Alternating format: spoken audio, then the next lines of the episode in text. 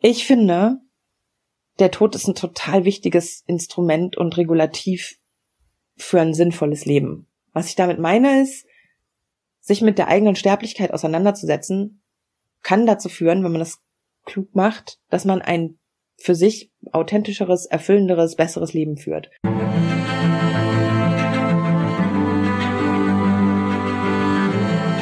Herzlich willkommen bei The Storyteller. Ich bin Sarah und hier nehme ich dich mit zu Menschen, die Beeindruckendes erreicht oder erlebt haben. Dinge, die bewundernswert oder erstrebenswert sind und die manchmal auch richtig Angst machen können, weil sie fast unmöglich erscheinen. Ich möchte von ihnen lernen, wie sie es geschafft haben, ihren Weg zu gehen, wie sie Ängste und Zweifel überwunden und Herausforderungen gemeistert haben, um da draußen richtig was zu bewegen. Ich hoffe, dass euch die Geschichten meiner Gäste motivieren, inspirieren und euch vielleicht sogar etwas Mut geben, wenn ihr es braucht.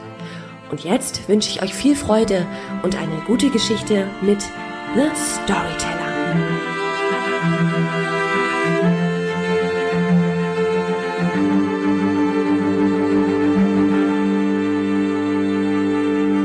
Mein Gast heute ist Jessica Wagner. Sie ist Journalistin, Podcasterin, Buchautorin und eine große Lebenskünstlerin.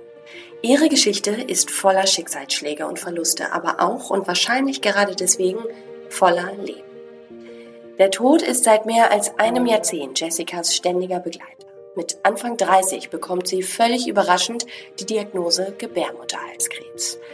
Bei der anschließenden OP verliert sie durch Komplikationen fast ihr Bein. Letztlich übersteht sie die Krankheit, doch sie kann keine Kinder mehr bekommen.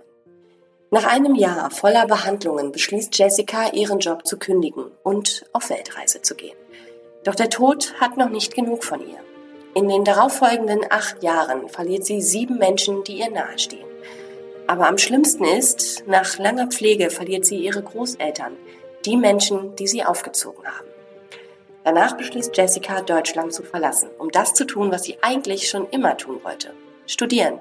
Und zwar in Schottland, an der University of Glasgow. Ich habe mich mit Jessica darüber unterhalten, wie sie das alles überwinden konnte, beziehungsweise wie sie mit ihren Verlusten heute lebt und umgeht. Ich habe Jessica gefragt, wie sich eine Krebsdiagnose anfühlt und wie diese Krankheit Freundschaften verändert. Wir haben über das Reisen als Therapieform gesprochen und sie erzählt, was sie vom Tod gelernt hat. Von dem Gespräch mit Jessica habe ich mitgenommen, dass ich mich unbedingt endlich um meine eigene Patientenverfügung kümmern muss. Dass man schlimme Dinge, die passieren, eigentlich nie wirklich richtig wegstecken, sondern nur akzeptieren kann. Und sie hat mich daran erinnert, wie sehr der Alltag immer wieder meine eigentlichen Prioritäten verschiebt und was ich dagegen tun kann. Ihr werdet es gleich merken, das Gespräch haben wir Ende April bereits aufgenommen, also mitten im Lockdown. Da Corona aber nicht wirklich unser Thema ist, tut das der Qualität der Folge keinen Abbruch. Jetzt wünsche ich euch aber eine gute und inspirierende Zeit in The Storyteller mit der Geschichte von Jessica Wagner. Das ist, glaube ich, so ein Punkt, wo viele Menschen, also ich zumindest, total Angst vor haben. Du denkst nichts Böses, du hast, denkst, es ist alles in Ordnung, gehst zum Arzt, irgendwie was Routinemäßiges und dann kommt die Nachricht, okay, krass, du hast Krebs. So. Ähm, wie ist das tatsächlich, wenn einem das in echt passiert? Ja, ich bin zur Routineuntersuchung und ähm, dann hieß es irgendwie, ja, äh, da gibt es Auffälligkeiten beim Abstrich, machen wir mal eine Biopsie. Und dann haben wir das gemacht und ich dachte, das ist ja merkwürdig, aber da habe ich mir noch keine allzu großen Gedanken gemacht. Und habe halt auch gedacht, nee, du machst dir erst Gedanken, wenn es soweit ist. So, weil jetzt sich verrückt zu machen, das, das bringt dir halt nichts. Und man, man kann, also ich konnte das damals mir auch gar nicht vorstellen. Weil sowas passiert ja eigentlich immer nur anderen. Also, oder im Film. Mhm. Und dann habe ich ähm, abends ähm, einen Anruf bekommen, am 15. Februar, abends äh, nach sieben, hat meine Gynäkologin mich auf dem Handy angerufen und hat gesagt, ja, äh, kommen Sie doch bitte morgen früh in meine Praxis. Und ich habe gesagt, wenn Sie mich abends auf dem Handy anrufen, dann muss ich nicht erst morgen früh in Ihre Praxis kommen, um zu wissen, dass irgendwas nicht stimmt. Und dann hat sie gesagt, ja, also es ist bösartig. Ja, dann fühlte sich das an, als, also es war, das kann man, also ich kann versuchen, das zu beschreiben, aber ich weiß nicht, ob sich das für jeden so anfühlt oder ob, ob man das auch nur, das nur annähernd der Realität nahe kommt, aber es fühlt sich halt einfach an, als wenn plötzlich so Eis durch meine Adern schießt. So war das. Und ähm, ich war total unter Schock. Und am nächsten, und dann habe ich erstmal meine Freundinnen angerufen, auch unter Schock, und habe gesagt, okay, kommt vorbei, bringt Wodka mit, ich habe Krebs. Und ja, und das haben sie dann auch gemacht. Und dann saß ich am nächsten Morgen um 8 Uhr völlig verkatert und total aufgewühlt bei der Ärztin, die mir dann irgendwie so ganz sachlich versucht hat zu erklären, was jetzt als nächstes passiert. Und sie hätte dann für den nächsten Tag einen Termin gemacht im UKE, äh, um mit dem Operateur zu sprechen. Und da müsste man dies und das. Und ich war überhaupt nicht aufnahmefähig, stand total unter Schock. Und dann hat sie mir noch so ein Paket Taschentücher über den Tisch geschoben. Und dachte, das tut mir alles so leid.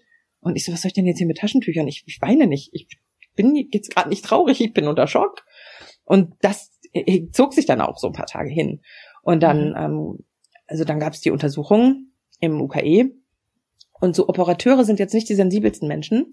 Und dieser Mann saß halt und sagte, ja, da müssen wir gucken, was alles befallen ist und äh, hier, was wir da alles entfernen müssen, Blase, dies, das und und ich, das, ich das, deswegen ist es so wichtig, dass man, wenn man so eine Diagnose bekommt, dass man jemanden mitnimmt, der einigermaßen bei klarem Verstand ist und in der Lage ist, Fragen zu stellen und Informationen abzuspeichern, weil ich konnte beides nicht. Ich saß da immer nur und dachte, was, was, was, was? Also das war so das, was in meinem Kopf losging am Anfang. Mhm. Und der nächste Schritt war halt, oh Gott, ich habe Krebs, ich muss sterben, was natürlich nicht stimmt, ähm, nicht in jedem Fall. Aber das ist so die Assoziation, die man hat, wenn man sich mit dieser Krankheit noch nicht beschäftigt hat. Und ich dachte, okay, Krebs, ja. ich muss sterben, ich habe gar, ich habe gar nicht genug Geld. Wie, wie sollen die denn die Beerdigung jetzt bezahlen? Und, und so. Das hast du gedacht? Das habe ich gedacht. Und, und so Sachen, aber so Sachen passieren dann halt. Die sind so, die sind auch nicht steuerbar. Und ähm, es ist natürlich so, dass nicht jeder Krebs das Gleiche bedeutet. Und auch nicht dieselbe Krebsart bedeutet das Gleiche. Das ist ganz individuell, wie das verläuft und auch davon abhängig, wann man es entdeckt. Und darüber habe ich auch einen Blogbeitrag verfasst, über die gesamte Diagnose, ähm, wie das bei mir gelaufen ist, welche Erfahrungen ich gemacht habe und was halt wichtig ist. Aber ich würde sagen, ähm, schön war das nicht. Es ging ja dann weiter, also ähm, du wurdest dann operiert, es wurden dann ähm, Teile deiner Gebärmutter äh, entfernt, die befallen waren. Und dann gab es Komplikationen bei der OP? Ja, also als erstes ähm, wurde die gesamte Gebärmutter entfernt. Das macht man so beim Gebärmutterhalskrebs, inklusive Gebärmutterhals, einfach so groß, weiträumig ähm, das Gebiet einfach ausräumen. Und ähm, die Operation an sich ist ja eigentlich eine Routineoperation, dauert irgendwie fünf Stunden oder so und ist so minimalinvasiv. Das heißt, da gibt nur so einen ganz kleinen Einschnitt und dann so in der Bauchdecke und dann wurschtelt man das da alles so raus und alles ist okay. Problem ist, dass man, oder in dem Fall, ähm, dass man sozusagen so gelagert wird mit den Beinen nach oben wie im gynäkologischen Untersuchungsstuhl. Und ähm, wenn man halt wie ich ein relativ sportlicher Typ mit verhältnismäßig viel Muskelmasse ist, dann kann es während so einer langen OP zu einem sogenannten Lagerungsschaden kommen. Das passiert sehr selten, aber es passiert. Und in meinem Fall ist es passiert. Und ähm, das ist, das nennt sich Compartment-Syndrom. Und das entsteht dadurch, dass man halt, wenn man in Narkose ist, bewegt man sich nicht. Also wenn man schläft, dann bewegt man sich ja, ne? aber in Narkose bewegt man sich gar nicht. Und wenn man sich gar nicht bewegt und viel Muskelmasse hat, hat diese Muskelmasse ein gewisses Gewicht und dieses Eigengewicht, wenn es nicht bewegt wird, drückt. Und, ähm, und, und da, durch diesen Druck, der da entsteht, ähm, schwellen die Muskeln an. Problem ist, dass in den Waden, die sind eingefasst in, in, in ein Gewebe, das nicht dehnbar ist. Das heißt, der Druck kann nicht nach außen sondern der Druck geht nach innen. Und dann mhm. schwillt es an und dann werden Nerven- und Blutversorgung abgeklemmt und dadurch wiederum stirbt Gewebe ab, weil das ja nicht mehr versorgt wird, also zum Beispiel in den Füßen. Und wenn man das nicht rechtzeitig erkennt, dann kann das Gewebe so sehr absterben, dass es zu einer Amputation kommen kann. Ja. Und ähm, gemerkt habe ich das dadurch, dass ich aufgewacht bin nach der OP und der Arzt sagte, hey, super, hat alles gut geklappt, Sie haben nur drei Tropfen Blut verloren. Und ich weiß noch, dass ich gesagt habe, hey, sehr super, warum tun denn meine Beine so weh? Und dann haben die das beobachtet und beobachtet und irgendwann kam dann äh, kam ich dann auf die reguläre Station aus der, Aufwach, auf der, ähm, aus der Aufwachstation und habe halt meine Füße nicht mehr gespürt. Also es fühlte sich an, als hätte ich so ganz dick Watte unter den Füßen. Mhm. Und ähm, es war dann schon abends und die Schwester hat gesagt, ach, na ja, da kann ja morgen mal ein Arzt gucken. Und ich so, nee, nee, nee, nee, nee. Und ich spüre meine Füße nicht mehr, da stimmt was nicht. Und dann habe ich, hab ich wirklich geschrien, also war noch meine Freundin da und ich habe gesagt, jetzt besorgt mir jemand einen Arzt. Ja, aber die Ärzte haben alle Feierabend. Ich so, das ist mir egal, das ist das größte Universitätsklinikum Norddeutschlands, da wird ja wohl irgendwo ein Arzt im Telefonbuch stehen, rufen Sie den an.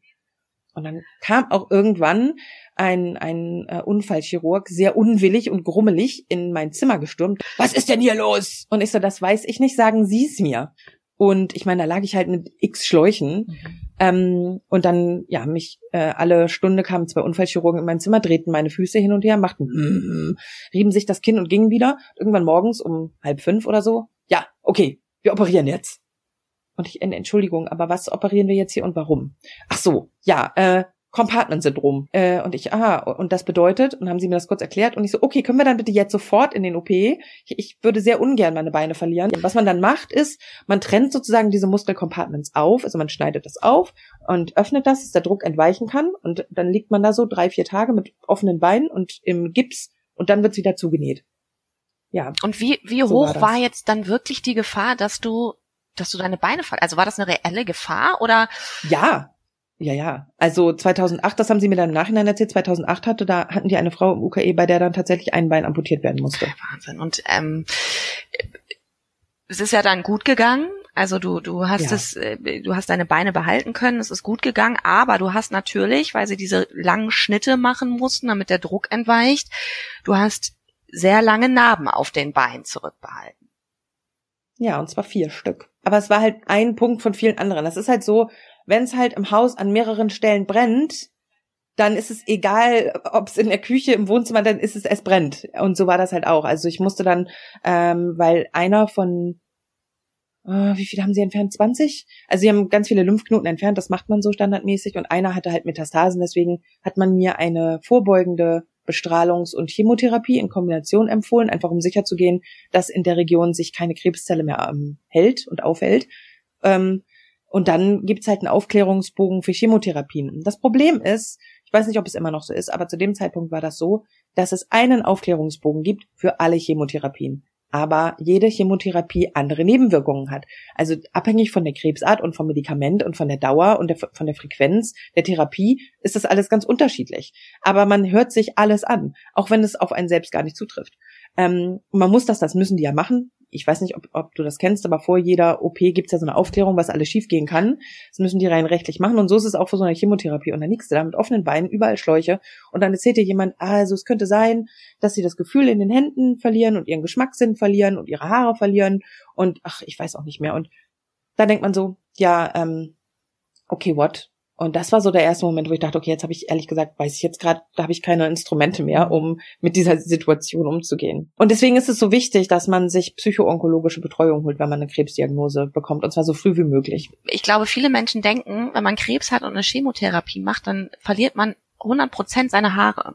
Ähm, du hast die damals aber nicht verloren. Nein, habe ich nicht, weil genau, was ich was ich meinte, ist nämlich, dass nicht jede Chemotherapie die gleichen Nebenwirkungen hat. Und ähm, das weiß man natürlich. Das wusste ich auch nicht. Ähm, da muss man sich dann schlau machen. Und in meinem Fall war das so, dass das Medikament dazu geführt hat, dass meine Haare ein bisschen dünner geworden sind, aber sie sind mir nicht ausgefallen. Ähm, steht, glaube ich, ja, da steht auch so im Buch. Also ich hatte halt Angst, dass das passiert, weil das eben ein Teil dieser Aufklärung mhm. ist. Aber das Schönste, was ich in dem Zusammenhang erlebt habe und was total wichtig ist, es sind immer so kleine Momente. Es gab eine Ärztin, die war total cool. Die war extrem kompetent und super unaufgeregt, aber trotzdem nett. Also nicht irgendwie kalt oder so. Dr. Zeitz und die war so gut. Ähm, die kam zu mir und hat mir irgendwie Blut abgenommen und ich war total aufgelöst nach dieser Aufklärung. Und dann haben wir uns kurz unterhalten, wirklich nur ein paar Minuten. Und sie sagt, ich arbeite da unten in der Krebsstation und der Tagesklinik. Ich gebe Ihnen die Hand drauf, Sie werden Ihre Haare nicht verlieren. Oh, schön. Und sie hat mir die Hand darauf gegeben und ich habe meine Haare nicht verloren und Dr. Zeitz war einfach, das war so, das war so wichtig, diese kleine Geste. Ist das Hoffnung? Ist das dann Hoffnung, was man ganz doll braucht in so einem Moment? Nee, in dem Fall, das, also war das schon sehr konkret. Also sie wusste einfach, was passiert und hat mir, es war tatsächlich eine Handreichung im wahrsten Sinne des Wortes. Einfach so, hier ich mit der Erfahrung aus dem täglichen Leben kann dir sagen, es wird, es wird wird nicht einfach, aber das wird nicht passieren. Und das war einfach so, dass man denkt, okay, vielleicht wird nicht alles ganz total schlimm. Vielleicht gibt's auch Sachen, die nicht, die so ein bisschen weniger schlimm sind. Und das hat echt geholfen. Schön. Hm. Wie sehr geht man in so einer Situation dem Thema Tod denn aus dem Weg? Geht man dem aus dem Weg oder bist du dem Thema aus dem Weg gegangen oder beschäftigt man sich dann damit? Ich glaube, das ist total unterschiedlich, abhängig davon, was für ein Typ man ist. Und jeder Weg ist okay. Also ich habe mich mit dem Thema auseinandergesetzt, aber so wie ich das konnte. Es gibt dann zum Beispiel, das habe ich auch gelesen, das fand ich zu dem Zeitpunkt ganz schlimm. Es gibt dann die Empfehlung, sich seine eigene Beerdigung vorzustellen. Und das muss man halt wollen. Das ist, ich kann verstehen, wo das herkommt inzwischen und dass das auch helfen kann, aber in dem Moment hat mir das nicht geholfen. Ich, das war ein ganz langer Prozess. Inzwischen sind der Tod und ich ganz okaye Kumpels, aber wie du ja auch gehört hast, er ähm, hat mich in den letzten zehn Jahren auch sehr häufig am Rande mal besucht und äh, ist irgendwie Teil meines Kosmos geworden. Ich finde, der Tod ist ein total wichtiges Instrument und Regulativ für ein sinnvolles Leben. Was ich damit meine ist, sich mit der eigenen Sterblichkeit auseinanderzusetzen, kann dazu führen, wenn man das klug macht, dass man ein für sich authentischeres, erfüllenderes, besseres Leben führt. Ganz oft ist es ja so, dass wir denken, ah, alles ist irgendwie sicher und, und wir bauen auf Sicherheit, aber das ist natürlich nur eine Illusion, ja. Also wir sind alle verletzlich, jeder kann jederzeit krank werden, nicht nur in Zeiten von Pandemien, sondern immer. Ähm, oder kann seinen Job verlieren oder die Beziehung verlieren oder solche Dinge passieren. Und sich der eigenen Sterblichkeit bewusst zu sein und sich zu fragen, okay, wenn ich jetzt nur noch, keine Ahnung, ein Jahr zu leben hätte, was wären dann die Dinge, die ich gerne machen würde? Oder anders gesagt, wenn ich auf meinem Sterbebett liege, was würde ich bereuen, nicht getan zu haben? Als meine Omi gestorben ist, kurz vor ihrem Tod, wir haben ganz viel darüber gesprochen, über den Tod, über das Sterben. Das war auch auf meine Initiative hin. Und das hat es letztlich, das war zwar schwer, aber das hat es letztlich leichter gemacht. Auch wenn das jetzt erstmal paradox klingt. Und sie hat dann am Ende gesagt, es war ein gutes Leben, alles, alles okay. Ich wünschte nur manchmal, ich hätte ein bisschen mehr für mich gemacht und nicht so viel nur an die Familie gedacht und weniger gearbeitet, sondern mehr auch so schöne Dinge erlebt. Und ich hatte das Jahre davor auch mit meiner Weltreise dann schon tatsächlich umgesetzt, zu sagen, okay, wenn ich jetzt nur noch begrenzte Zeit zu leben habe, dann möchte ich aber vorher nochmal äh, Karneval in Rio gefeiert haben. Und das, was das, was das bedeutet für jeden, das entscheidet ja jeder Mensch für sich. Jeder hat ja einen eigenen Wertekosmos und das, was ihm selbst wichtig ist. Und das, nur sich das sozusagen immer mal wieder in Abständen zu vergegenwärtigen. Was ist für mich ein gutes Leben? Wann ist es für mich ein gut gelebtes Leben? Was bedeutet das für mich? In, mit Hilfe des Todes, das ist sehr wichtiges Instrument, finde ich. Mm, ich habe mich gefragt ähm, und frage mich das jetzt gerade wieder, ähm, wo du das sagst, du, ich glaube, es waren insgesamt korrigiere mich, wenn ich falsch liege, sieben Menschen, die du in, in relativ kurzem, in einem relativ kurzen Zeitraum ähm, verloren hast durch den Tod. Macht man sich da so ein bisschen, äh, ich sag's mal bewusst überspitzt, unanscheißbar gegenüber dem Tod? Nee, kann man nicht. Weil das, das, also letztlich ist es so, der Tod ist das letzte große Mysterium der Menschheit, das wir wahrscheinlich niemals lösen werden. Und niemand kann, also das ist eine Erfahrung, die kannst du nicht vorwegnehmen. Niemand kann sagen, wie das dann wird, wenn, wenn, wenn man stirbt. Weil das auch extrem individuell ist. Das ist was, was nur zwischen dir und dem Tod passiert. Und du, ich glaube, man kann versuchen, das Leben so zu gestalten und Dinge zu regeln und nichts ungeklärt zu lassen, um das einigermaßen leichter zu machen. Aber wie, wie es letztlich wird, weiß man nicht. Und ich kann jetzt nicht sagen, dass ich keine Angst vor dem Tod habe. Natürlich, weil das das die letzte große ewige Unbekannte ist im Leben. Ähm, aber ich kann sagen, wenn es irgendwann soweit ist, bis jetzt habe ich ein echt nach meinen Maßstäben saugutes Leben geführt. Also wirklich. Ich habe auf Theken getanzt, ich habe Bücher geschrieben, ich habe ähm, die Menschen, die ich am meisten auf der Welt liebe, bis zum Ende mit ganz viel Liebe und Kraft begleitet und ihnen gezeigt, wie wichtig sie sind und dass sie geliebt und geschätzt werden. Ich habe ähm, ich habe tolle Freunde, tolle Menschen kennengelernt, ähm, großartige Fehler gemacht, viel daraus gelernt. Ich habe gegärtnert, ich habe so viele Erfahrungen und und Erlebnisse gesammelt. Ähm, ich habe geknutscht unter der Milchstraße und es ist, weißt du, ich habe im Meer gesurft das erste Mal und mir das Kinn aufgeschürft und ich ich kann sagen, ich habe ähm, ich habe nach meinen Maßstäben, nach meinem nach meinem Wertekosmos tolles Leben gehabt und das ist das, was zählt. Ich habe auch alles organisiert übrigens. Also wenn wenn ich sterbe, dann ist alles geregelt. Niemand hat dann irgendwie Hässel und Probleme, sondern es gibt eine Patientenverfügung, Betreuungsverfügung, Vorsorgevollmacht, diverse andere Vollmachten. Wow, das Beerdigung ist, ist geplant. Das, das ist ein gutes Vorbild. Ich glaube, das haben viele nicht in, in unserem Alter. Das macht man aber nicht für sich selbst, also auch ein bisschen, damit Nee, man weiß, sondern für seine alles ist cool. Ne?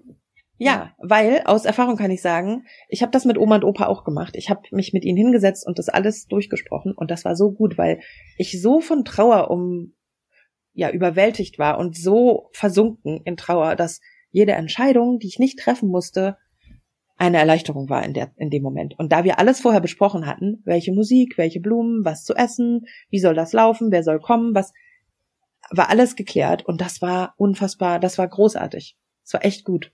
Deswegen habe ich für wen auch immer, für meine Schwester wahrscheinlich oder Freunde, die nachher sich um meine meine Beerdigung kümmern müssen, habe ich das alles geklärt. Cool. Also nicht cool, aber ähm, auf jeden Fall ein guter Hinweis, weil ich glaube, das sind Sachen, also jetzt so in meinem Freundeskreis ist es jetzt auch so, dass jetzt so die ersten, da sterben jetzt die ersten Eltern. Ähm, Mhm. Und da kommt dieses Thema dann auch langsam auf. Dann auch so unter Freunden, so habt ihr eigentlich sowas, so eine Patientenverfügung, ich kann auch vom Auto hier überfahren werden, ne? Und dann liege ich da jetzt oder krank werden oder was auch immer. Auch ja, äh, wenn man jünger ist. Davor ist ja niemand gefeit und die meisten um mich rum haben sowas nicht. Ne? Also das, das stimmt schon, das ist schon ein guter Hinweis. Es ist schon gut, sowas zu haben. Ähm, Mhm.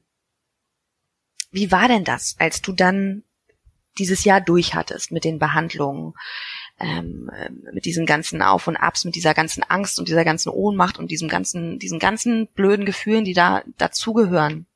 Ähm, was war das für ein Gefühl? Weil du hast ja auch was verloren. Du hast geschrieben, dass du Freunde verloren hast. Du hast ähm, deine Gebärmutter verloren, also auch die Möglichkeit verloren, Kinder zu bekommen. Wie, Mhm. wie war das dann? War das dann, ist, ist man dann einfach überglücklich in dem Moment, dass man einfach noch lebt und alles andere ist zweitrangig? Oder, ich meine, dein Buch heißt Narbenherz, ne? Da ist ja wahrscheinlich was zurückgeblieben. Ja, na klar. Ähm, ich glaube, auch, auch hier muss, muss, ist, glaube ich, wichtig, sich zu vergegenwärtigen, dass das echt bei jedem Menschen unterschiedlich ist und jeder geht anders damit um. Bei mir war das, also das ist in Phasen verlaufen.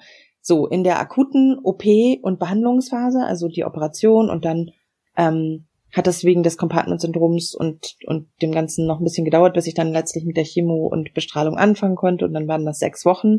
Das klingt jetzt nicht so lange. Die ersten drei Wochen waren auch noch okay, aber die letzten drei Wochen waren echt anstrengend und schwer. Ähm, und ja, das ist, das ist dann so, in dem, in dem Modus ist man dann echt so auf Überleben.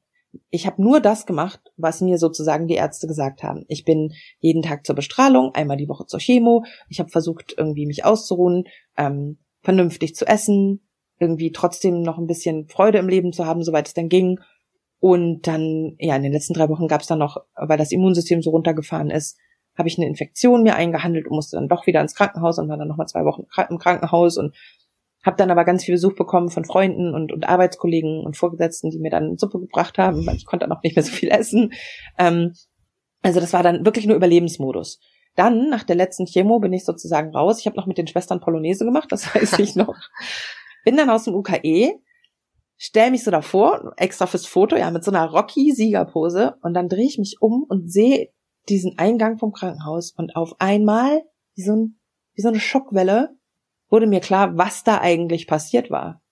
Okay. So. Und das war so der Moment, und das, ähm, das spielt das auch mit den Freundschaften zusammen, wo eigentlich alle gedacht haben, na, jetzt ist ja das Gröbste überstanden. Aber da fang, fing für mich persönlich das Gröbste eigentlich erst an, nämlich die Verarbeitung dessen, was da passiert ist. Also diese Fremdbestimmung des, des eigenen Körpers durch, durch Ärzte, ständige Eingriffe und so weiter, ähm, Nebenwirkungen von Behandlungen und das alles. Aber auch, wie du gesagt hast, äh, der Verlust ähm, der Gebärmutter und der Fähigkeit, Kinder zu bekommen. Was bedeutet das eigentlich für mich? Wie gehe ich damit um? Wie wichtig war mir das jetzt? Ich habe da nie so drüber nachgedacht. Was, was mache ich denn jetzt? Und, und oh Gott, ich wäre fast gestorben. Oder auch nicht, ich weiß es nicht. So, also das alles nochmal aufzuarbeiten, einzusortieren, ähm, das war schon auch eine traumatische Erfahrung. Und da hat's dann, ähm, da ging das so auseinander, weil wie gesagt, die Leute, die in den, in den Monaten davor sehr, sehr, sehr für mich da waren, dann einfach jetzt auch mal nicht mehr konnten und dachten, jetzt muss es aber mal vorangehen und vorbei und so. Aber für mich fing es halt gerade erst an. Und da ähm, ist es halt auch ganz schwierig. Deswegen, das habe ich auch in meinem äh, Blogbeitrag geschrieben. Es ist total wichtig, sich vorher zu überlegen, wen man an seiner Seite haben will in so einer schweren Zeit, weil das verändert die Beziehungs- und Freundschaftsdynamik total. Man wird dann halt zum Patienten oder zur Patientin mhm. und sich da aus dieser Rolle wieder zu emanzipieren und dann auch zu sagen, nee, finde ich jetzt doof, möchte ich nicht. Oder ich mache das jetzt aber so, ist total schwierig, weil die Wochen und Monate davor war man ja jemand, der sozusagen, nee, hier komm, wir machen das mal für dich. Und das ist echt hart. Und da gehen auch Freundschaften kaputt. Und ja, und das war sozusagen die nächste Phase. Und dann habe ich so einen krassen Lebensdurst entwickelt und wollte dann unbedingt, unbedingt ganz viel leben und bin dann auch echt viel ähm, ausgegangen und war und habe ganz viel Musik gebraucht, um mich lebendig zu fühlen und und habe dann echt, das war so ein ein Sommer, in dem ich echt total viel Leben gebraucht habe. Und dann so langsam pendelte sich das wieder ein und dann kam halt die Weltreise und auf der Weltreise wurde mir dann in Rio im Karneval klar, man kann nicht immer nur leben, so die ganze Zeit auf 120 Prozent. Man braucht auch, also ein Rhythmus braucht auch Pausen. Und, und um sozusagen das Leben aktiv, extrovertiert, wild genießen zu können, muss man auch mal einen Rückzug haben und eine Pause und Ruhe. Und dann hat sich das sozusagen langsam wieder eingependelt. Okay, also da sind wir jetzt quasi schon auf der nächsten Etappe, die Weltreise. Du bist dann quasi gesund gewesen, ähm, hast, glaube ich, ein bisschen Geld geerbt von einem Patenonkel, soweit ich das erinnere, ähm, der leider mhm. auch gestorben ist. Äh, ich glaube auch an Krebs sogar, ne? Ja. Ähm, ja. Und hast dann gesagt, so, und jetzt äh, gehe ich auf Weltreise, mache ich jetzt einfach. Ähm, mhm. Hättest du diese Reise auch gemacht ohne diese Krankheit? Irgendwann? irgendwann vielleicht, aber das kann ich nicht so genau sagen. Also was diese Krankheit auf jeden Fall, wozu die Krankheit geführt hat, war halt, dass mir klar wurde, okay, dieses irgendwann sollte ich mir vielleicht mal von der Backe putzen, denn ich habe ja keine Ahnung, wie sich das entwickelt mit meiner Gesundheit und ähm, deswegen mal lieber jetzt.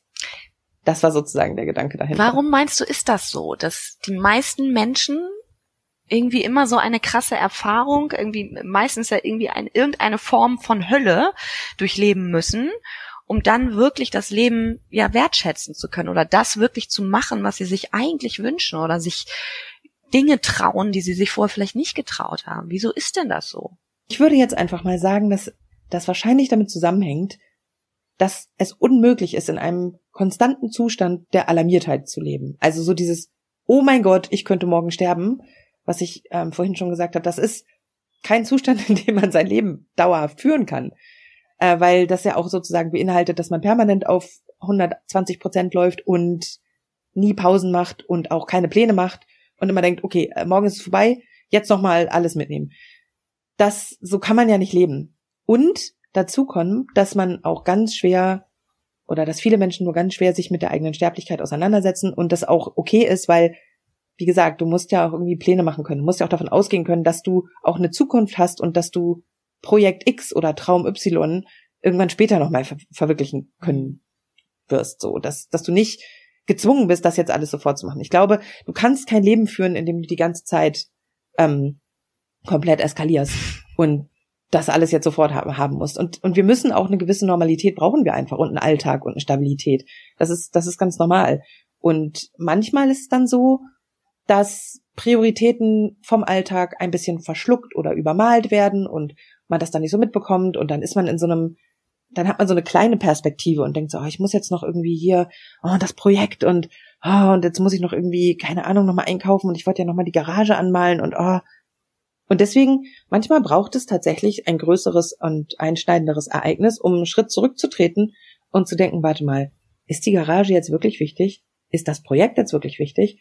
Was ist mir eigentlich wirklich wichtig? Und das ab und zu zu machen, und nicht die ganze Zeit, aber ab und zu, kann ganz hilfreich sein, damit man sozusagen das Schiff wieder ein bisschen auf Kurs bringt. Mhm. Schön. Was war denn das für ein Gefühl, als du dann im Flieger saßt? Vorfreude, Aufregung, auch so ein bisschen Trotz. Ja, ich dachte hier, Arschlochkrebs, fick dich. ich bin jetzt, ich bin jetzt auf Weltreise. und ähm, und auch also natürlich Ungewissheit, bisschen Angst, weil ich dachte, oh Gott, was da alles passieren kann. Ja, und ich dachte aber, was, was soll denn jetzt noch kommen? das ist jetzt auch egal. Also wenn ich jetzt, wenn ich jetzt Krebs überlebt habe und dann irgendwie in New Orleans vom, vom herabfallenden Blumentopf erschlagen werde, dann soll es so sein. Ähm, ja, und das war das Gefühl. Was hast du denn alles so gelernt? Also die Menschen, die ähm, auch schon längere, größere Reisen gemacht haben, wissen, dass Reisen, also das finde ich zumindest eines der schönsten Dinge sind, die es so gibt, aber es ist auch herausfordernd manchmal und manchmal ist es auch ätzend und anstrengend. Ähm, aber man lernt letztendlich ganz viel. Aber man lernt ja auch manchmal nur unter Schmerzen. so, also was was hast du denn gelernt und was waren denn so deine Momente, wo du auch dachtest, boah Scheiße, jetzt will ich eigentlich nach Hause. Was habe ich mir jetzt hier eigentlich eingebrockt? Mm, ja, also erste Lektion ist Reisen ungleich Urlaub. Urlaub ist keine Ahnung, all inclusive Margaritas äh, am Pool und man muss sich keine Sorgen machen, alles ist gut und dann fliegt man wieder nach Hause. Reisen ist ja auch immer eine Reise zu sich selbst und ist immer mit Herausforderungen und Abenteuern verbunden. Und das ist nicht immer nur gut. Also in, es fing damit, also es fing, eigentlich fing es schon direkt vom Anfang, also am Anfang an. Ich bin Ende Oktober losgeflogen und bin am 31. Oktober 2012 in New York gelandet, Halloween. Und das war zwei oder drei Tage nachdem dieser fatale Hurricane Sandy die ganze Stadt, also nicht die ganze Stadt, aber relativ durchrüttelt hat. Das heißt, ich bin am Flughafen angekommen, da waren lauter Feldbetten mit Menschen, die da halt rumlagen. Und ich dachte, ach du Scheiße, Wagner, was machst du denn jetzt? Dann habe ich aber ein Taxi irgendwie gekriegt und bin dann halt äh, in die Stadt reingefahren und halb Manhattan war halt komplett schwarz, weil es keinen Strom gab. Blackout. Also ja, ähm, Lower Manhattan war einfach komplett ohne Strom. Und der Taxifahrer sagte noch zu mir, ja, merkt ihr das gut? Sowas sieht man nicht so oft. Du wirst wahrscheinlich in deinem Leben nie wiedersehen. Und ich so, ach du Kacke. Und es gab halt keinen Strom, es war halt kalt. Überall liefen die Leute mit so Taschenlampen durch die Straßen und haben dann irgendwie so sich auch ins Gesicht geleuchtet gegenseitig. In den Fenstern waren halt Kerzen. Und ich dachte, das ist, das, das kannst, du kannst du dir ja nicht ausdenken. so, so fing das an. Und dann mit Eiswasser duschen und so. Ähm, und wenn ich halt irgendwie ins Internet wollte, musste ich erstmal eine halbe Stunde hochlaufen zum Union Square und da zu Starbucks, wo halt einfach alle waren mit 38.000 Verlängerungskabeln und extra Steckdosen und irgendwie versucht haben, äh, online zu sein. Und ähm, ja, so fing die Reise an. Und dann ging es halt weiter nach New Orleans. Und ähm, ich war in New York bei erst am Airbnb und dann bei so Couchsurfern. Da habe ich auf dem Küchenboden geschlafen. und äh, und dann waren wir, war ich halt in in in New Orleans und es war auch ein Couchsurfer, der hatte mega viele gute Bewertungen. Und ich dachte, oh ja, dann wird es ja alles gut sein. Und der Typ war auch erst total nett, aber so ein typischer Amerikaner mit so, mit so Cargo-Shorts und, und so einem Bürstenhaarschnitt und so einer randlosen Brille und einem Poloshirt, wie man sich das so vorstellt. Und der war echt total nett erst, hat noch sein Abendbrot mit mir geteilt. Und dann hat er mich durchs Haus geführt und hat mir so erklärt, wie alles funktioniert und dass die Heizung im Boden ist. Und ich war halt echt schon müde und dachte, hä, wie im Boden? Und dann nimmt er meinen Pferdeschwanz und zieht so meinen Kopf runter. What? Und hier im Boden. Und dann hat er wieder losgelassen und dann hat er so weitergeredet, als wäre nichts passiert. Oh Gott. Und ich auch so, what the fuck just happened? Und dann war das echt krass. Und dann stand ich halt vorm Spiegel im Bad und hat mir da im Bad noch Sachen erklärt, während ich im Hintergrund versucht habe zu verstehen, was da gerade passiert ist. Und dann habe ich den Duschvorhang gesehen, da war halt so lauter rote Flecken und ich dachte, okay, bitte mach das das Farbes. Und dann ging der mir noch so in die Haare, während ich mir meinen Zopf wieder gerichtet habe und ich dann auf Deutsch zu ihm, ey, nicht in die Haare. so automatisch. Und dann setzte er sich auf sein Ledersofa und und äh, klopfte so neben sich und sagte, hier setz dich mal neben mich und so, ich äh, verspreche auch, ich werde dich äh, nicht belästigen, obwohl und ich what the fuck? Und dann gab es halt noch viele andere Geschichten und ich glaube, der schwerste Moment war tatsächlich in Rio, als meine Kreditkarte geskimmt wurde. Das heißt, jemand hat sozusagen äh, unerkannt die Daten sich gezogen und Geld von meinem Konto abgehoben und ich musste die halt sperren lassen und mir eine neue Kreditkarte organisieren und die schicken die halt nicht nach Brasilien. Mhm. Du hast dich ja sofort in Rio irgendwie verliebt und bist auch nach deiner Weltreise, ähm, ich glaube, mehrfach noch da gewesen. Ähm, mhm. Das Buch heißt Narbenherz. Ähm, und natürlich äh, ist jedem klar, spätestens jetzt, warum das so heißt. Aber nach dieser Reise ähm, sind die Narben, wie soll man das sagen, blasser geworden, kleiner geworden oder bist du einfach, hast du dich einfach irgendwie verändert und konntest besser mit diesen Narben umgehen, weil du ja auch, so wie, wie du geschrieben hast am Anfang, ein Problem hattest, deine Beine auch so ein bisschen zu zeigen mit, mit diesen Narben, die du da ja dann hattest. Und ich glaube, vielleicht, ich glaube, ich hoffe, es war in Rio, wenn ich mich richtig entsinne, mhm. dass du deine ja. Beine wieder zeigen konntest. Ähm, tatsächlich ist es, ähm, ist es so gewesen, dass das jetzt keine normalen Narben waren, wie man die vielleicht von anderen OPs kennt, sondern dadurch, dass da so viel Druck war, musste das mit so fetten Fäden zugenäht werden, damit es hält. In manchen Fällen muss auch sogar Haut transplantiert werden, das war aber in meinem Fall nicht so. Ähm, das bedeutet, die sehen halt wirklich so aus, wie ein Kind Narben malt, also auch immer noch. Die sind zwar inzwischen sehr, sehr viel blasser geworden, aber es ist so ein dicker, fetter Strich und dann tatsächlich so Striche drüber. Ja, wie, wie man so Narben malt, wenn man, wenn man so ein Wahlplakat verunstaltet oder so. Mhm. So sehen die tatsächlich aus. Also deswegen, und die sind auch relativ groß und es sind halt vier Stück an den Waden und das war echt sehr schwer für mich am Anfang, mich damit abzufinden. Und im Verlauf der Reise und dann eben auch in Rio habe ich gelernt, meinen Körper so zu akzeptieren und den nicht nur als Schlachtfeld zu betrachten, sondern einfach als Teil von mir, der gerade was Schweres durchgemacht hat und auch ein Stück weit traumatisiert ist und das okay ist, ähm, dass man das auch sieht und dass das dass das, was ich erlebt habe, eben einfach Teil von mir ist und dass ich der Mensch, der ich bin, auch deshalb geworden bin, weil ich diese Krankheit hatte und weil ich so viel Kummer hatte und weil ich so viel Trauer hatte im Leben und weil ich so viel verloren habe, ja, von, von Körperteilen, von Gebärmutter, von narbenlosen Beinen und ähm, von einer großen Liebe, von von Eltern in, in Form meiner Großeltern. Also ich war ganz, da waren ganz viele Verluste in meinem Leben, aber all diese Verluste haben mich ja dazu gemacht, also zu dem Menschen gemacht, der ich heute bin. Deswegen, ja, und in Rio war das halt so. In Rio sind Menschen etwas, man denkt ja, oh, das ist die Stadt von äh, lauter schönen Models und die gibt's da auch, aber die grundsätzliche Akzeptanz gegenüber Menschen in allen möglichen ähm, Formen und, und, und von allen möglichen ähm, Hautfarbenschattierungen und und in allen Altersklassen ist, ist viel größer. Ja, da gibt es irgendwie, das ist nicht so wie hier. Und weil das eben so ist, weil, weil das da so warm ist und weil die Leute da ähm, in meinem Eindruck und in meiner persönlichen Erfahrung viel offener sind mit verschiedensten Körpererscheinungen, äh, habe ich mich da dann getraut, tatsächlich ähm, meine Narben auch zu zeigen und mich selbst zu akzeptieren mit den Veränderungen, die die Krankheit mit sich gebracht hat. War das auch so ein bisschen so ein Schritt, dass man, also ich kann mir vorstellen, dass man, wenn man so eine Krankheit auch bekommt oder egal was für ein Schicksal man, man erlebt oder erleidet, da fühlt man sich ja auch vor allem erstmal total ohnmächtig. Und das ist ein furchtbares Gefühl. Ist das so, wenn man dann, wenn man dann so eine Reise macht und wenn man dann merkt, okay, da verändert sich was in mir und so ein bisschen heilt da auch was in mir, dass man dann so ein bisschen Selbstbewusstsein oder so Vertrauen auch in das Leben irgendwie so ein bisschen wiederbekommt? Ja, äh, da gibt's auch einen Ausdruck für, das heißt Selbstwirksamkeit und das ist ganz wichtig. Ähm, und gerade wenn man so eine Erkrankung hat, wo man sehr fremdbestimmt ist, also ne, alles, was ein bisschen länger geht und wo man dann, äh, du musst jetzt dann und dann um sieben Uhr hier im OP-Hemd aufschlagen und ah, wir müssen jetzt nochmal notoperieren und jetzt müssen wir dies und jetzt musst du zu dieser Behandlung und da brauchst du jetzt das da ist man ja sehr fremdbestimmt und natürlich ohnmächtig und kann eigentlich gar nichts machen, außer das, was einem gesagt wird. Und dieses Gefühl der Selbstwirksamkeit wieder zu gewinnen, ist sehr wichtig für, für Menschen ähm, und war es auch für mich. Und da gibt es ganz verschiedene Ansätze und bei mir war das halt, die Reise war die beste Therapie, weil ich von Anfang an in Situationen gebracht wurde, für die ich eine Lösung finden musste und dann auch gefunden habe. Und so habe ich mir diese Selbstwirksamkeit Stück für Stück zurückgeholt. Und das war ähm, das Beste, was ich hätte machen können. Und dann irgendwann nach sechs Monaten ähm, und verschiedenen Städten, du warst in Kapstadt, du warst in Miami, in Buenos Aires, mhm. auf Kuba, ganz tolle Orte, ähm, New Orleans, ähm, bist du dann wieder zurück nach Hamburg. Wie ging es denn dann weiter? Du hast dann ja noch ein zweites Buch geschrieben. Deine Großeltern wurden dann mehr und mehr pflegebedürftig.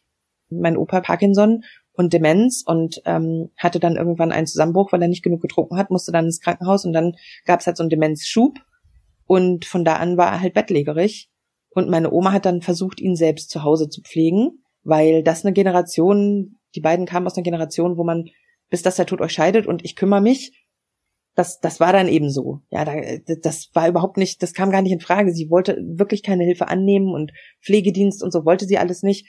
Problem war nur, dass Omi selber schwer pflegebedürftig war und ähm, nach einem Herzinfarkt so ganz lange ähm, so eine, also 2005 war der, glaube ich, hatte sie so eine ganz lange ähm, Krankheitsgeschichte und das wurde halt immer schlechter, weil ähm, ihr Herzinfarkt auch sehr lange unerkannt äh, geblieben ist und ähm, deswegen großer Teil ihres Herzmuskels nicht mehr funktioniert hat und da kommen dann im Laufe der Zeit so immer mehr Erkrankungen dazu. Ähm, also das eine Gefäßschwäche und sie hat dann schlecht Luft bekommen und ähm, der ganze Kreislauf hat nicht mehr so richtig funktioniert, diverse Medikamente und Wassereinlagerungen. Ähm, und sie selbst war eigentlich nicht mehr in der Lage, meine Opa zu pflegen, wollte das aber unbedingt. Und das ist sozusagen das Setting für das zweite Buch.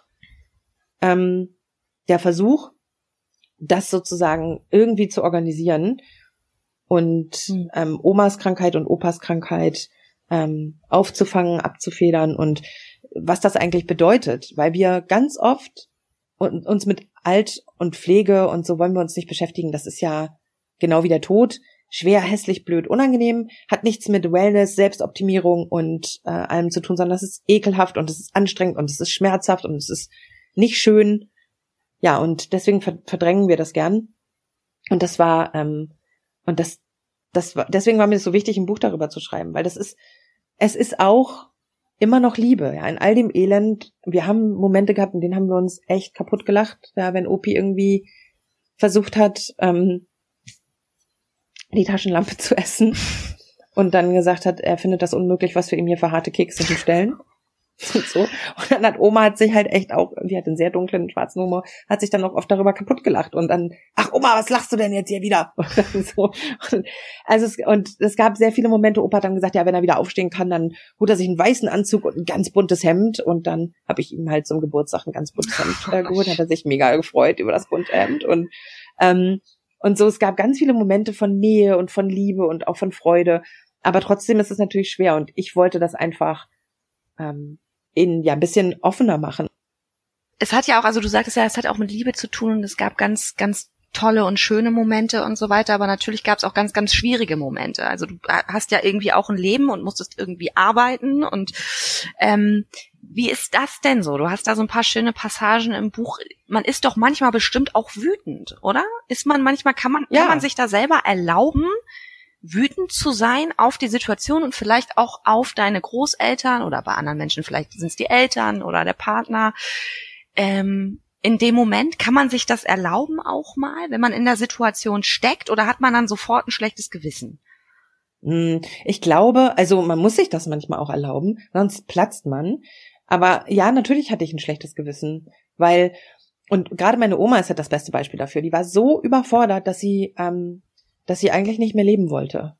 Die war, die hat sich so kaputt gepflegt, die hat sich so aufgerieben an der Pflege ihres Mannes und, und ist so verzweifelt an dem eigenen Anspruch, dieses so zu versagen, vermeintlich, zu versagen in der Pflege ihres Mannes, was ja eigentlich ihre ureigene Aufgabe war, dass sie konnte das nicht ertragen. Ja, das war ganz schwer. Sie ist ähm, tatsächlich ähm, war sie äh, für eine ganz kurze Zeit suizidal und auch äh, in der Psychiatrie und da habe ich sie dann auch besucht und ähm, weil, aber das hing auch mit ihr mit ganz dollen Schmerzen zusammen, weil ihre Nieren da schon versagt haben, was aber zu dem Zeitpunkt keiner so richtig diagnostiziert hat.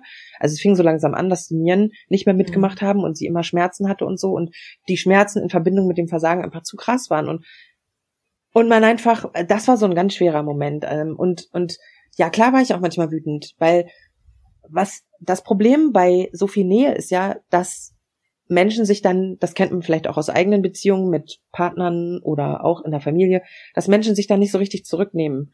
Und meine Großeltern haben, weil ich ihnen am nächsten stand, ganz oft, und auch bei meiner kleinen Schwester war das so, ganz oft, meine Oma wurde dann oft auch ungerecht, mhm. ähm, was sie eigentlich nicht wollte. Aber dann, sie ist dann später auch ins Pflegeheim gezogen zu Opi. Äh, die hatten sozusagen zwei Zimmer mit einem gemeinsamen Flur und Bad. Mhm. Und ähm, Omi ist aber nicht dement gewesen. Mhm. Ja, und deswegen war das für sie unfassbar schwer im Pflegeheim, weil sie Kontrolle abgeben musste und eben sozusagen bedient werden musste. Und das war eigentlich nicht so ihrs. Mhm. Und das fiel ihr schwer. Und dann fing sie halt manchmal an, so, ja, wieso seid ihr denn jetzt nicht hier? Und ihr müsst doch jetzt kommen. Und ich muss jetzt sofort hier jemanden haben, der mit mir jetzt Leberwurst kaufen geht. Also Oma, jetzt mal jetzt ganz im Ernst. Also, wollen wir mal jetzt hier nicht, jetzt bleiben wir mal ruhig und jetzt wird hier nicht Leberwurst gekauft. Ihr seid nie für mich da. Das stimmt nicht. So. Und klar, ne, also da, da, da brechen sich so Sachen Bahn, aber was da eigentlich hintersteckt, ist natürlich Ohnmacht, Angst, Schmerz, Wut, all diese Gefühle. Und ich habe das Glück, dass ich das einigermaßen durchschaut habe zu der Zeit und dann entsprechend reagieren konnte. Aber ganz ehrlich, fiel mir auch nicht immer leicht. Und das war ganz schön hart. Aber muss man, hattest du das Gefühl, dass du dich, faktisch ist es ja wahrscheinlich auch so, dass man sich dann ganz oft ganz doll zwischen sich selbst und den Menschen, denen man zur Seite steht oder die man pflegt, entscheiden muss, oder? Hm, Also, ja. ne? Also es mh, ja kann ich schwierig zu sagen, weil ähm, das war für mich in dem Moment gar keine richtige Entscheidung, was auch ein Problem war. Aber das war dann halt klar, ja. Wenn also wenn es wirklich mal brannte und das tat es halt oft genug, dann war ich halt da und zwar ohne Wenn und Aber. Da habe ich alles stehen und liegen lassen und dann ähm, ich habe mich mit dem mit dem äh, Pflegedienstleiter angelegt. Ich habe ich war so oft mit den beiden in der Notaufnahme und bei Ärzten und ich habe da war ich dann da und das war auch gar keine Frage. Das ging allerdings auch natürlich und deswegen meinte ich vorhin oder eben, dass äh, das war ein Problem. Das ging natürlich auf auf meine Ressourcen und das hat unfassbar viel Kraft gekostet und das kann man sich nicht vorstellen, wie viel Kraft das kostet, diese Verantwortung zu übernehmen für die zwei Menschen, die man am meisten liebt auf der Welt, plötzlich, wenn man das nicht selber erlebt hat, ähm, weil das das ist echt schwer. Die Menschen, die mein Opa, der mir Fahrradfahren beigebracht hat und Schnitzen und mir ein Puppenhaus gebaut hat, hat plötzlich so ein, so ein Bündel Mensch, der einfach nicht mehr so richtig weiß, was los ist und irgendwie total abhängig ist und, und, und so, und Schmerzen hat und Probleme hat und, und nicht das richtig so richtig artikulieren kann. Und es war so schwer. Es war wirklich, wirklich, wirklich schwer. Und ähm, Wie schafft man das? das denn? kostet Kraft. Wie schafft man das denn? Liebe. Einfach Liebe. Liebe. Ja, aber weil man liebt, ist- weil man liebt, leidet man ja auch selber so, weil du, wie, man, wie du ja, Ja. sagst, man sieht da diesen Menschen, der einen sein ganzes Leben begleitet hat und einem viel beigebracht hat wahrscheinlich, der dann plötzlich so zusammenschrumpft und nur noch ein Schatten seiner selbst ist. Das ist doch, wie, wie, wie, wie schafft man das denn zu wegzustecken? Naja, also wegstecken kann man das nicht. Aber was halt hilft, ist Akzeptanz. Ähm, die Umstände so zu akzeptieren, wie sie sind und sich innerhalb dessen bewegen. Und das haben, haben wir ganz, ganz okay hinbekommen, meistens. Also zu sagen, okay, das ist jetzt so, ich habe zwei Möglichkeiten. Ich kann jetzt meine Haare raufen, mit den Zähnen knirschen, mir auf die Brust schlagen und warum heulen. Und manchmal habe ich das vielleicht auch ein bisschen gemacht. Aber aber das bringt halt nichts. So, die, die Umstände sind, wie sie sind. Und die zweite Möglichkeit ist einfach, okay, das ist jetzt so, was machen wir jetzt? Und das ist eher so mein Ansatz gewesen. Und da hilft natürlich Liebe. Ja, das, deswegen meine ich, das ist so wichtig.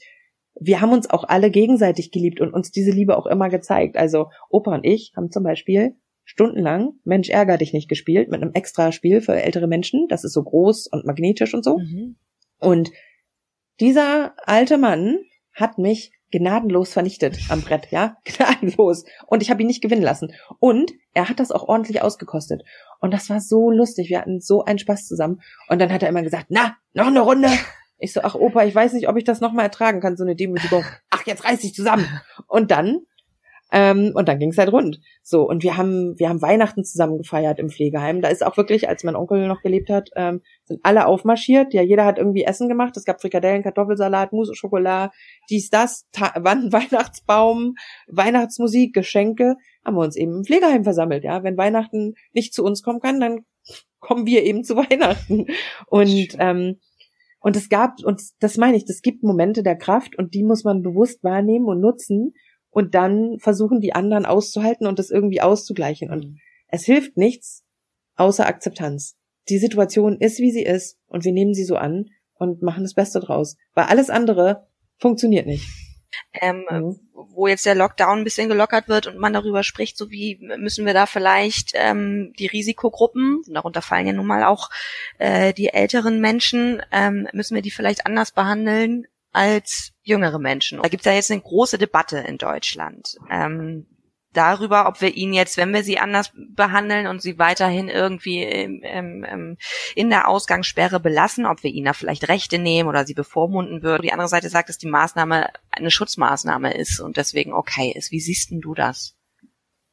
Ich, ich kann dazu nur aus meiner persönlichen Sicht sagen, ich bin total froh, dass Oma und Oma jetzt, Oma und Opa jetzt nicht mehr leben.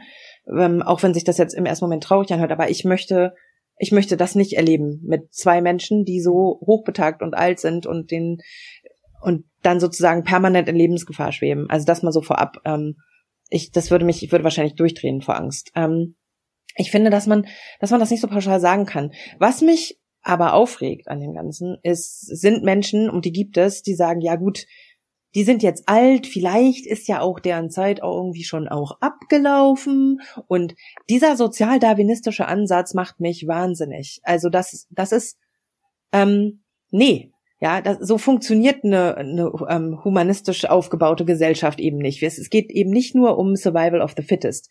Was ist denn das für ein Ansatz, auch zu sagen, ja gut, äh, die Wirtschaft über alles und dann, wenn dann eben, äh, keine Ahnung, 100.000 Leute sterben, so be it. Nee, jedes Menschenleben ist wertvoll, ja, und das betrifft alte Menschen, äh, alte Menschen in Pflegeheimen, Geflüchtete auf dem Mittelmeer. Menschenleben sind kostbar und weißt du, dieser Punkt von, ja, was ist denn jetzt schon, ah, was ist es jetzt, wenn jetzt, wenn jetzt nur geflüchtete Menschen, die, die sind ja, die ja nur Geflüchtete, die sterben, oder das sind ja nur alte Menschen, die sterben.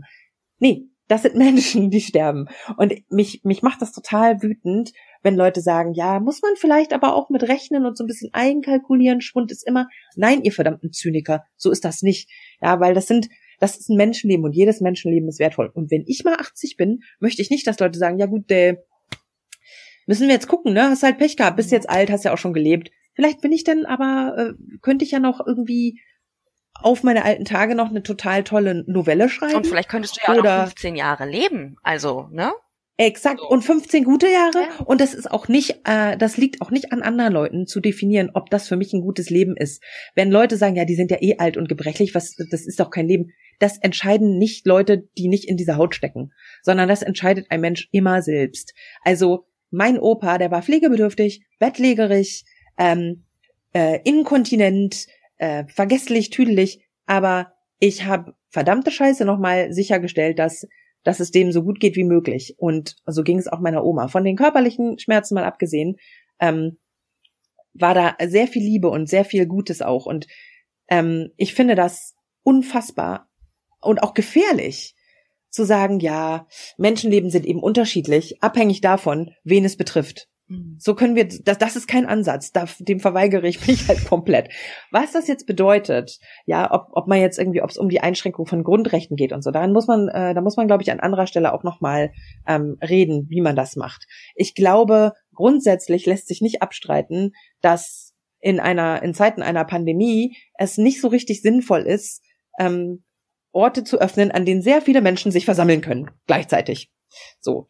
Ähm, was das jetzt aber konkret bedeutet und wie man das macht und welche kreativen Lösungen es dafür gibt und wie man zum Beispiel, und das finde ich, geht total unter in der ganzen Debatte, wie man zum Beispiel Familien unterstützt und hilft, ja, mit Kindern und oder pflegebedürftigen Angehörigen. Das finde ich ist ein wichtiger Punkt. So. Also, ja, kurz gesagt, ich möchte, bin froh, dass ich, äh, ich möchte das jetzt nicht nochmal ähm, erleben und ich bin froh, dass ich sozusagen jetzt nicht direkt betroffen bin. Okay. Aber äh, also dafür, dass es eine Grundsatzfrage äh, war, äh, finde ich, hast du da sehr emotional und auch sehr deutlich darauf geantwortet. ja, ähm, ähm, du lebst jetzt in Schottland. So. Das, in der Tat. Das heißt, du hast Hamburg verlassen. Ich glaube, zwischendurch hast du noch mal eine Station, eine Stippvisite in Berlin gemacht. Ja, das ist, das ist, ich glaube, also da, da, das ist dann so der Punkt. Ich glaube, es gibt immer so Orte für Menschen zu bestimmten Zeiten. Mhm. Ähm, und ich musste das einfach mal haben in Berlin. Berlin ist so eine Stadt, die sich irgendwie einen feuchten Dreck um einen schert. Und das ist genau das, was ich zu dem Zeitpunkt brauche. Berlin wollte nichts von mir und ich wollte nichts von Berlin und das war auch genau richtig so, so für die Zeit. Das war, das ist aber für jeden, weil jeder legt das ja anders aus und jeder ja. lebt das auch anders. Für manche Leute ist das eine totale Möglichkeit, unterzutauchen. Für andere ist es eine Möglichkeit, tatsächlich sich voll zu entfalten. Ähm, dieses, dieses, dieser, diese blanke Leinwand, äh, die Berlin sozusagen bietet, ähm, die nutzt ja jeder unterschiedlich. Und für mich war das einfach so, ich wollte mal auf Null, so. Mhm. Okay. Und dann bist du irgendwie wieder zurück nach Hamburg und dann, ich, vor einem Jahr, vor anderthalb, wann ging's nach Schottland? Also ich glaube, so insgesamt waren das schon fast, ja, fast zwei Jahre zwei oder Jahre. so, anderthalb, ja, so um den Dreh. Auf jeden Fall sah man ähm, irgendwann auf deinem, ähm, äh, auf deinen, auf deinen äh, Social-Kanälen so, ähm, Leute, ich habe mir jetzt gedacht, ich glaube, du warst Ende 30, Anfang 40, warst du schon. Ich habe mir jetzt gedacht, ich mhm. äh, gehe jetzt nach Schottland und da studiere ich jetzt nochmal, und zwar Geschichte und Literatur. Ja, das war, ähm, also die Pflege von Oma und Opa, das zog sich ja über mehrere Jahre hin und ähm, wie ich ja schon gesagt habe, die Trauer um die beiden hat mich ziemlich ähm, von den Füßen gerissen. Es legte sich dann irgendwann mit der Zeit und dann saß ich da und dachte, okay, also ähm, Scheidung, äh, Haus, Hochzeit, äh, Krebs, Weltreise, Bücher, Tod und Verderben, habe ich jetzt alles erlebt. Was, was ist denn jetzt? Und da habe ich genau das wieder gemacht, ähm, was ich eigentlich nur empfehlen kann, nämlich so was fehlt mir denn jetzt noch auf meiner Liste der Erfahrungen, die ich gerne gemacht haben möchte, bevor ich sterbe. Und ich habe nie studiert. Ich äh, habe damals gedacht, ich bin nicht schlau genug. Das ist so ein bisschen auch Arbeiterklassenkind-Syndrom. Ich bin nicht schlau genug, ich brauche das auch gar nicht und ich muss jetzt auch Geld verdienen und was Sinnvolles machen. So. Und jetzt war sozusagen der Moment gekommen, nachdem ich die Krankheit überwunden hatte und ähm, mich mit viel Liebe und Aufopferung und, und, und Freude um meine Großeltern gekümmert hatte. Und jetzt war ich aber nur für mich ganz allein. Das ist einerseits auch traurig, aber andererseits auch bietet es ganz viele Möglichkeiten. Und dann habe ich ein bisschen gebraucht und hatte so verschiedene Sachen, die, die ich mir so angeguckt habe und dann hat das so, während ich nicht hingeguckt habe, hatten, hatten die Ideen so Ideensex in meinem Kopf. Und plötzlich dachte ich, saß ich so auf der Bettkante und dachte, ja, na klar, ich muss nach Schottland. Und äh, studieren wäre eigentlich auch noch mal ganz schön. Ja, und, ähm, und dann habe ich Aber hatte, hast du irgendwie eine Beziehung zu Schottland irgendwie? Also das kommt ja nicht irgendwie so, oder? Also mm, zwischen Jobs ähm, hatte ich ein paar Tage frei und dachte, oh, jetzt wäre noch mal gut, einmal noch mal kurz raus, bevor ich jetzt wieder so einen Jahresvertrag und kaum Urlaub hab. Also, wo fahre ich hin? Hatte nicht viel Geld und habe so geguckt, ach, es gibt günstige Flüge von Berlin nach Glasgow. Toll, Schottland wollte ich immer mal machen, ist nicht so weit weg. Mega. Und dann bin ich hier hingeflogen und das war total unerwartet. Ich bin durch Glasgow gelaufen und dachte, das ist ja verrückt. Das fühlt sich an, als wäre ich hier schon mal gewesen. Es war wirklich eine, ein ganz unglaubliches Gefühl von angekommen sein, von Leichtigkeit, von Aufatmen und Inspiration. Und ich dachte, wow, was für ein Ort. Und dann bin ich nochmal hingeflogen, äh, ein gutes Dreivierteljahr später, weil ich dachte, das habe ich mir bestimmt nur eingebildet. Und dann war es aber immer noch so beim zweiten Mal. Und dann ähm, habe ich mir noch mehr von Schottland angeguckt. Ich war in Edinburgh und in den Highlands so, habe so Tagesausflüge gemacht und dachte, nee, das ist mega schön. Und so fing das an. Toll. Und ähm, jetzt mal so einen kleinen Ausblick. Also ähm, du studierst jetzt, du bist auch sehr glücklich mit deinem Studium und das ist, scheint genau das zu sein. Also du scheinst jetzt im Moment genau richtig da zu sein, wo du bist ne? Mhm. Ähm, was man dir auch sehr gönnt, weil das war ja oft nicht so in deinem Leben. Ähm, meinst du, du bleibst da? Meinst du, das ist es jetzt? ich, also, ich glaube schon. Also erstmal. ähm, also ich, ich bin schon ein bisschen besser darin geworden, wieder Pläne zu machen. Und ich, eine Zeit lang konnte ich mich nicht weiter festlegen als ein halbes Jahr. Das hat sich inzwischen geändert. Ich äh, habe mich jetzt tatsächlich committed auf dem Studium äh, das jetzt noch mindestens drei Jahre dauert. Mit, wenn ich mich dazu entscheiden sollte, einen Master zu machen, dann sogar noch vier Jahre. Und wer weiß, was danach kommt. Ich habe so, also ich fühle mich jetzt gerade hier total wohl. Schottland ist auch noch mal anders als der Rest von Großbritannien, muss man dazu sagen. Schottland ist hat äh, zum Teil ähm, so eigene Be äh, Verwaltungsbereiche und auch ein eigenes Parlament und auch ein eigener äh, First Minister. Ähm, Nicola Sturgeon, großartig. Ähm, Deswegen ist Schottland nicht so ganz ähm, zu vergleichen mit dem Rest. Es ist toll. Herzliche Leute. Ich habe hier Freunde gefunden, die ich sehr, sehr gern habe und jetzt leider nicht so sehen kann wegen der Pandemie. Mhm. Aber äh, tolle Freunde. Ich liebe die Uni. Ich finde mein Viertel toll. Ich habe eine großartige Vermieterin, eine ganz zauberhafte kleine Wohnung. Ähm, unten im Café, das jetzt leider geschlossen hat, aber im Café und im Buchladen kennen mich die Leute und die Verkäuferin im Supermarkt und so. Und es ist, ich habe hier so ein Stück Heimat gefunden und das finde ich gerade total schön. Und das möchte ich gern so lange genießen, wie es irgendwie geht. Aber äh, das jetzt äh, so sagend, weiß man natürlich nicht, was, was sich noch so weiter ergibt. Ja, wenn ich jetzt irgendwie, kann ja sein, dass ich irgendwann sage, ich würde gern auf eine Insel ziehen oder dass ich sage, ich möchte dann doch wieder zurück nach Hamburg Momentan kann ich es mir nicht vorstellen, aber ich kann es halt auch nicht ausschließen. Und ich kann nur sagen, ich lebe so gut ich kann im Moment, ohne an zwei Enden gleichzeitig zu brennen. Und jetzt im Moment ist hier alles extrem, extrem super. Und ich hoffe, dass es so bleibt. sehr schöne ähm, perspektivische äh, versöhnliche Worte zum Schluss. Ähm, dein letzter Blog-Artikel hat mir sehr, sehr gut gefallen, weil der auch irgendwie sehr hoffnungsfroh war und ähm, ja, es gibt viele irgendwie gerade, die jetzt so ein bisschen down sind und, und nicht klarkommen mit dieser Pandemie und mit der Situation, in der wir uns alle befinden. Und du bist ja eh jemand, sagtest du vorhin im Vorgespräch, du hast eh immer von zu Hause gearbeitet. Das heißt, für dich hat sich gar nicht so viel geändert. Und du schreibst in diesem Artikel diesen wunderschönen Satz, Scheiße kommt von allein, Hoffnung ist ein bisschen Arbeit. Den fand ich großartig. ähm, und ich habe das Gefühl, ähm, dass du wirklich ähm, ja, wirklich genügend Scheiße hattest bislang und dass du jetzt dir aber auch wirklich sehr viel Hoffnung erarbeitet hast und es scheint ja funktioniert zu haben. Es scheint dir jetzt sehr, sehr gut zu gehen und ich hoffe, das geht so weiter und ich werde dich auf jeden Fall weiter beobachten und freue mich tierisch, dass ich es nach fünf Jahren geschafft habe, endlich mal wieder mit dir zu sprechen. Es war sehr, sehr schön. Danke dir. Yay, ja, fand ich auch. Also ja, ich, ich weiß schon, dass ich relativ privilegiert bin, also in meinem Job und in meiner Situation. Also ich kenne auch Menschen, denen es eben nicht so geht, ja, die irgendwie ähm, mit Menschen zu Hause eingesperrt sind, wo es schrecklich ist oder die in Kurzarbeit gehen müssen oder die schwer leiden unter dieser ganzen Belastung. Ich habe da schon relativ viel Glück gerade, aber ja, ich, ich finde auch, Hoffnung ist ein bisschen Arbeit und es ist okay, sich scheiße zu fühlen. Ja, ver verstehe mich nicht falsch. Das ist, das ist auch alles nicht so einfach. Aber ich plädiere einfach dafür, auch zu versuchen, nicht alles nur schwarz zu sehen, sondern bewusst auch mal nach dem kleinen Licht in der Dunkelheit zu gucken, weil vielleicht ist da ja eins. Aber wenn man nicht hinguckt, dann sieht man es nicht.